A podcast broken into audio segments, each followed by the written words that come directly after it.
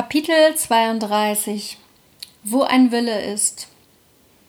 Zu Hause angekommen, hatte ich Schwierigkeiten, überhaupt die Treppe hochzukommen. Ich wohnte damals im vierten Stock und kämpfte mit der Treppe und dem Schmerz. Es war Mittwoch.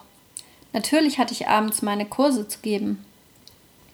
Mittwochs unterrichtete ich 75 Minuten Jazzdance und eine Stunde Fitnessdance. Die Kurse abzusagen kam mir aber nicht in den Sinn. Allerdings fragte ich mich schon, wie ich unterrichten sollte.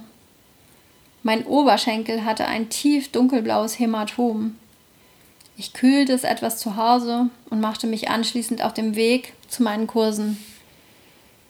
Ich habe keine Ahnung, wie ich es schaffte. Ich erklärte viel mehr als sonst.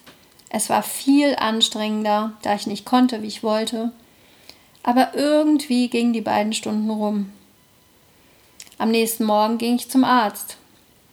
Wie vermutet, ein Muskelfaserabriss. Ich bekam Krücken und der Arzt sagte mir, ich soll schon und viel kühlen.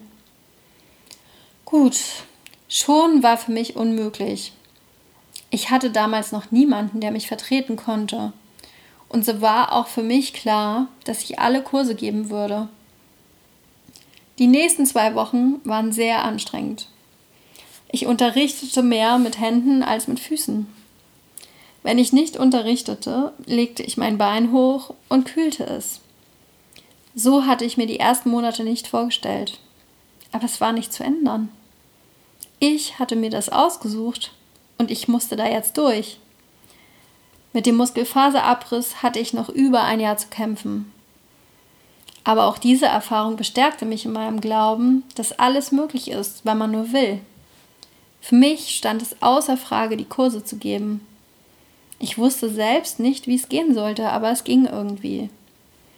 Es ist alles eine Frage der eigenen Einstellung. Und der Satz, wo ein Wille ist, ist auch ein Weg, gehört mittlerweile zu meinen festen Glaubenssätzen. Entweder du willst oder du hast Ausreden.